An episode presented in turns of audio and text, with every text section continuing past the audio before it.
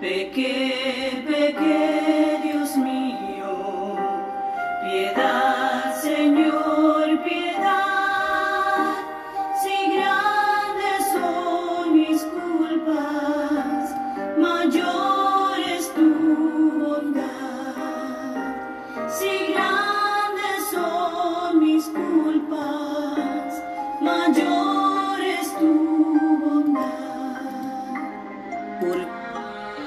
Dios nunca se cansa de perdonarnos. Somos nosotros los que nos cansamos de buscar su misericordia. La cuaresma es una llamada a detenerse, a ir a lo esencial, a ayunar de aquello que es superfluo y nos distrae. Es un despertador para el alma. Saludos cercanos, queridos oyentes de este podcast.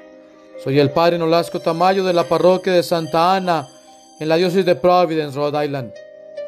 La cuaresma es el tiempo propicio para escuchar a Dios, que habla a nuestro corazón herido y enfermo. Es un tiempo para vivir en coherencia con el bautismo. Bienvenidos. San Lucas capítulo 4 versículos 24 al 30. Seguramente ustedes me van a citar el proverbio. Médico, cúrate a ti mismo. Haz aquí en tu tierra lo que hemos oído que hiciste en Capernaún.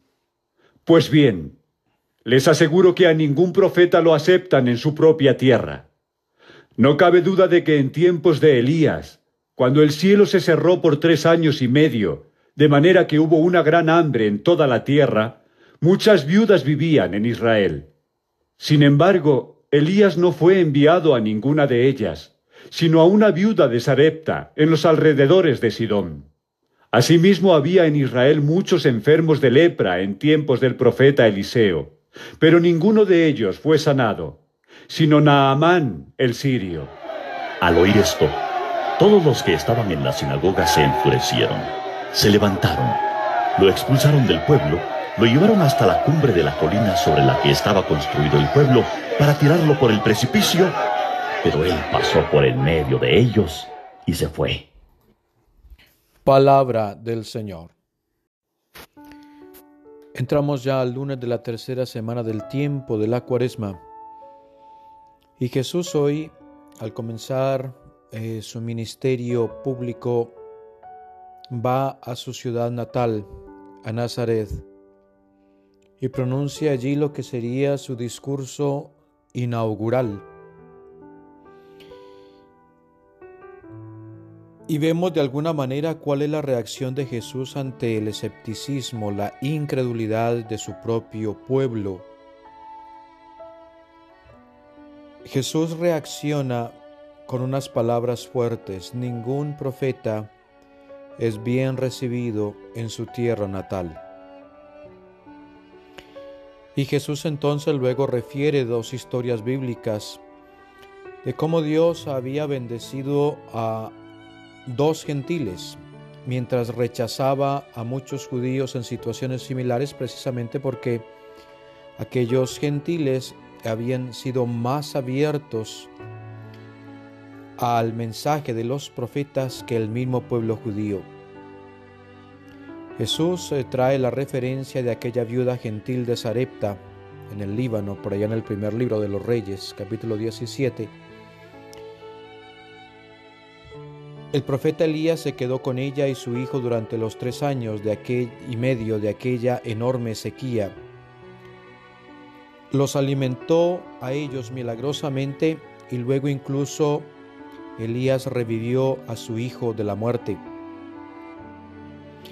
Y luego Jesús también trae el ejemplo de Naamán, aquel general militar pagano asirio, sanado de la lepra por el profeta Eliseo, por allá en el segundo libro de los Reyes, capítulo 5, mientras que otros leprosos en Israel no fueron curados de su lepra. Las palabras de Jesús implicaban que, al igual que la gente de su ciudad natal, los israelitas de aquellos días pasados, no habían podido recibir milagros debido a su incredulidad. Y la referencia de Jesús a la incredulidad de los judíos y a la fe más fuerte de los gentiles enfureció a sus oyentes, a sus coterráneos en Nazaret. Se apresuraron a agarrarlo y tratar de arrojarlo por el acantilado que está al lado de la ciudad. Y Jesús se les escapó. Y dice el texto sagrado, porque aún no había llegado su hora. Es importante que entendamos que necesitamos enfrentar el rechazo con valor profético y con optimismo, especialmente cuando experimentamos ese rechazo o esa traición o ese abandono, negligencia e incluso abuso de nuestros propios amigos, familiares, traiciones de nuestros mismos compañeros, o aquellos que se dicen nuestros amigos. Fijémonos que Jesús hoy nos presenta un tema importante para nuestra reflexión. Jesús pasó por en medio de ellos y se fue, se abrió camino. Fijémonos que el Padre eventualmente va a permitir que ocurra el grave mal de la muerte de su Hijo Jesús en la cruz, pero solo lo permitirá en su tiempo. Quizás no queda claro en el pasaje que acabamos de escuchar cómo Jesús pudo eh, evitar que lo arrojaran por aquel precipicio al comienzo de su ministerio, pero lo que es importante saber es que pudo evitarlo porque aún no era su tiempo. El Padre tenía más que hacer para Jesús antes de permitirle ofrecer su vida gratuitamente por la salvación del mundo. Y esta misma realidad es cierta para nuestras propias vidas. Dios permite que ocurra el mal a veces debido al don irrevocable del libre albedrío de la libertad humana. Cuando las personas eligen el mal, Dios les permite proceder, pero siempre con una advertencia. La advertencia es que Dios solo permite que se inflija el mal a otros cuando ese mal puede usarse en última instancia para la gloria de Dios y para alguna forma de bien. Y solo está permitido en el tiempo de Dios.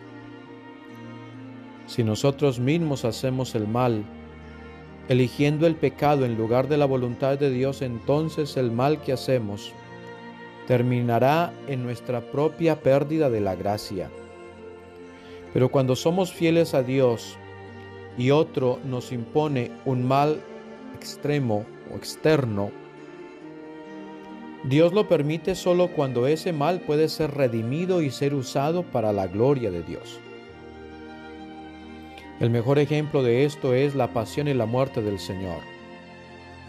Un bien mucho mayor salió de ese evento que el mal mismo causado.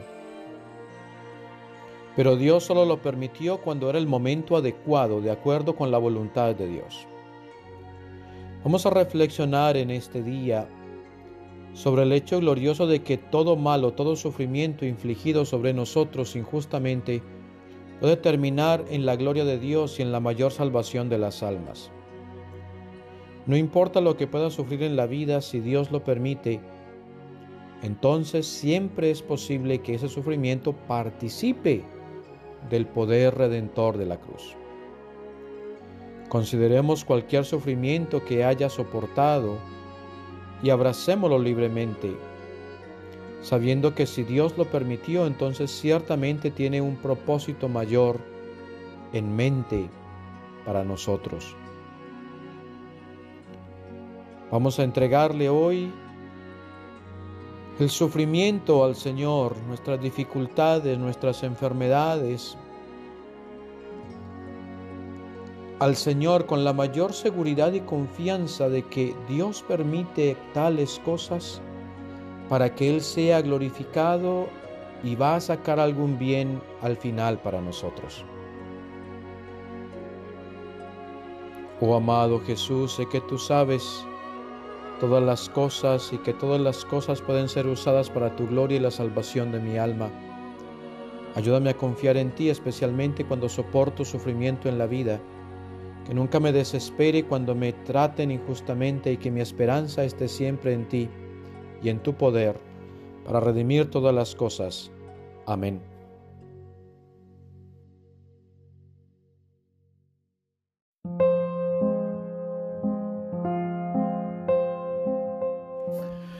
Eso es todo por hoy.